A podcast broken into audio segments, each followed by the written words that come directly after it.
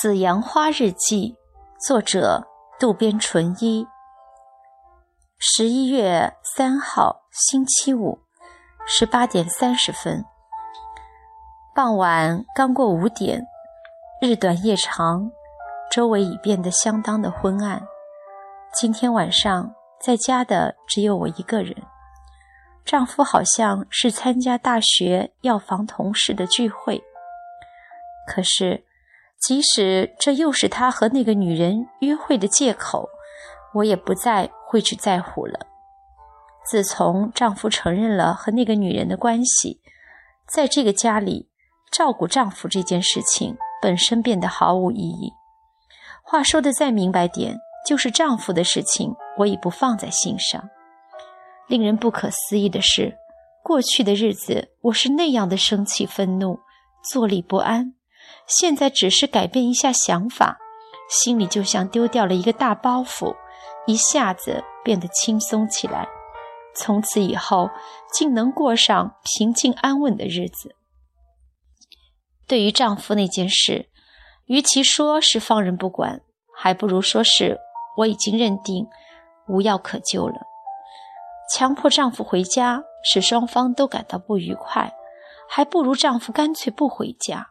这样，我倒能保持情绪安定，心境平稳，并且丈夫假如能在那个女人那里得到所有的照顾，我也省了很多做家务的麻烦，可以说是一举两得。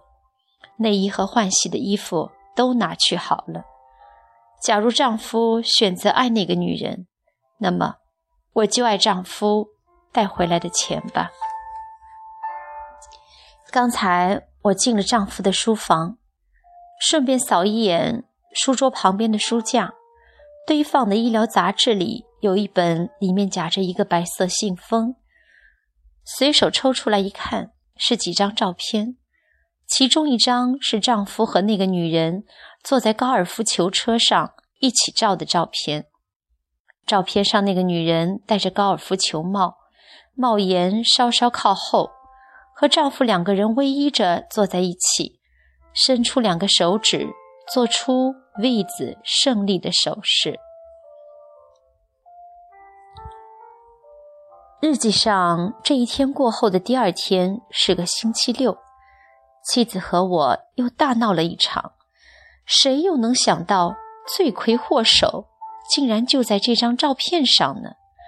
都怪我粗心大意。不过，谁又能想到妻子居然会检查到书房里的医疗杂志呢？十一月四日，星期六，二十三点，丈夫从今天傍晚出发去伊豆打高尔夫，并要在那里住一宿，说是大学的同学会组织的。旅行的日程表呢？我问道。干事只给了我一份，丈夫找借口不想给我。你外出旅行时，万一有什么紧急的事情，我也好应对，给我复印一份吧。我不轻易放过他，紧跟上一去。丈夫不高兴的背过脸去说：“日程表放在诊所里了，今天诊断结束后，马上就得出发呢。”假如今天我在这里再含糊不清的放他一马，又不知道要让他逍遥到何时。今天我绝不轻易放过他。你人在哪里？我不清楚，会很麻烦的。请负责接待的香田小姐往家里发个传真吧。大概是我戳到了他的痛处。丈夫沉默着，把茶杯递过去。我做出很顺从的样子。给他倒满茶，一边不经意地说道：“那么，是不是要我亲自给香田小姐打个电话，拜托一下呀？”我一提香田那个女人的姓名，丈夫的面部表情明显变得僵硬，眼睛里满是骇人的怒气。可是，在下一个瞬间，眼里的怒气又一下子稳顿下来，并避开了我的眼睛。是的，丈夫并不是性格很坚强的人。虽然现在做的事情比较出奇大胆，内心里却感到恐慌不安。现在这软弱的部分就显露出来了。行了，我发传真就是了。然后他好像逃跑似的去了洗手间。过了一会儿，喂又大声叫起来。我本打算装作没听见，他却叫了一遍又一遍，实在让他叫得厌烦。我去一看，他问道：“旅行用的刮胡子刀放哪儿了？”我没碰过他的刮胡刀。他正对着镜子边梳头边问：“今天他特地穿上了淡粉色的衬衫和浅驼色的外套，把自己往年轻里打扮。”真奇怪呀，应该是放这儿的呀。这时，我故意用异常明快的语调说：“你顺道去趟二十四小时便利店买不就行了吗？”你说什么？我说的是去二十四小时便利店，这对您来说不是驾轻就熟，您可是那里的熟客哦。我可是极尽挖苦讽刺之事说的这句话，他却没有任何的反击，说明我算是击中了。像那天夜里一样，丈夫一定是被那个女人差遣着多次到二十四小时便利店购物。丈夫继续装模作样，照旧对着镜子说道：“你这个人真是莫名其妙。”我可没有什么把柄。被人说成是莫名其妙，你才是莫名其妙。你究竟是和谁到哪儿去啊？丈夫逃跑一样的离开了洗手池，一边说道：“你到底要我重复几遍才死心？请您把话说清楚。什么话？我追在要从洗手间出去的丈夫后面，乘胜追击。您只要说实话，不就行了吗？”丈夫收拾停当，刚想走出洗手间，我动作敏捷地挡在了他前面。傻里傻气的，快让开！他说着，想用手推开我，我干脆接了他的老底。你是跟那个叫香甜的女人一块儿去吧？我不是说了吗？你给我让开！不让！丈夫抓住我的手腕。想使蛮力走出去，我使尽力气，两脚蹬地，就是不让。今天一大早就有检查，你快让开！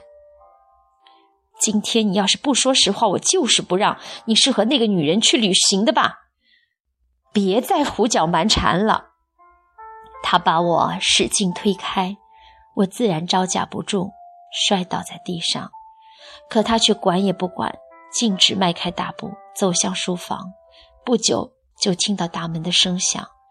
他马上要出门了，我怒火中烧，这样放过他等于功败垂成。我急忙爬起来，冲到大门口，对着拿着鞋把子的丈夫不依不饶地说道：“你既然要和那个女人去旅行，那就不要再回这个家，你就一直住她那儿好了。”我知道了，既然你想让我这么做，我就那么做好了。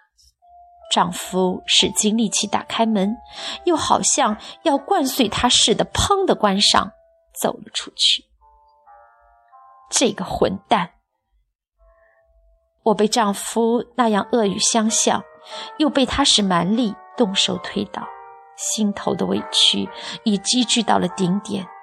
这时，我终于支持不住，委屈化作悲愤的泪水。脚底发软，一屁股坐到地板上，放声大哭。丈夫终于承认了，但是摆开了一副死猪不怕开水烫的架势。自从结婚以来，我还是头一次这么跟丈夫对着干。我心想，只剩下这一招了，却没有力气去想其他的办法。这是丈夫离去后的禁忌。无孔不入的飘荡在四周，丈夫关门的声音一直在我耳边坚硬而低沉的回响。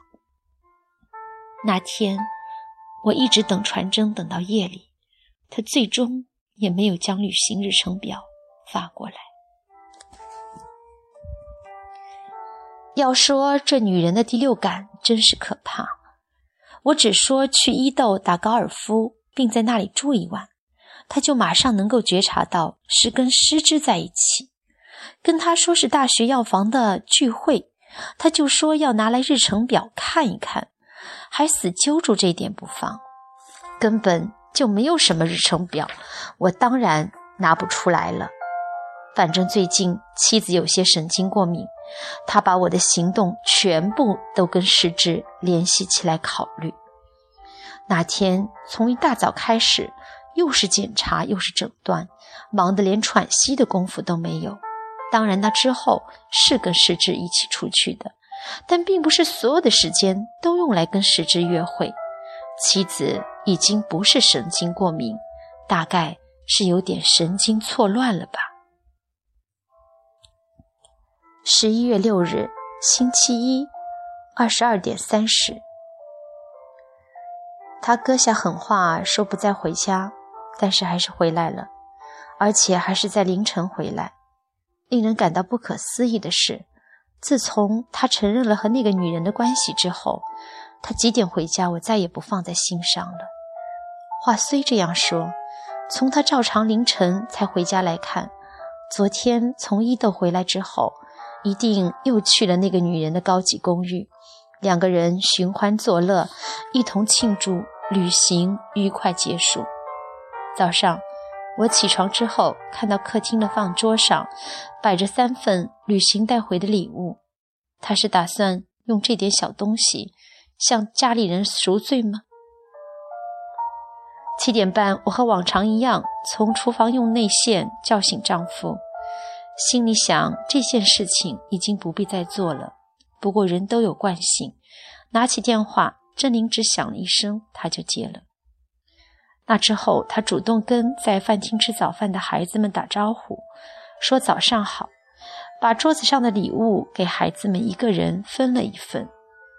我背对着丈夫，正在用手巾包夏美的饭盒。前天刚吵完架，大概觉得给我买的礼物的事情也难以启齿吧。他随后进了洗手间，早饭也不吃，就出了门，不敢留时间跟我面对面。明摆着心里感到愧疚。家里人都出门后，饭厅桌子上孤零零的剩下一份礼物。从包装纸上看，应该是我喜欢的巧克力，但我一点儿也不觉得高兴。这事儿要是放在前几天，我早就一把扔到垃圾桶里了。跟那个女人一起挑的礼物，谁稀罕？可是放到现在，我连生气的心情都没有了。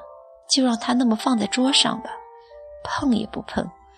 给谁的礼物，谁知道呀？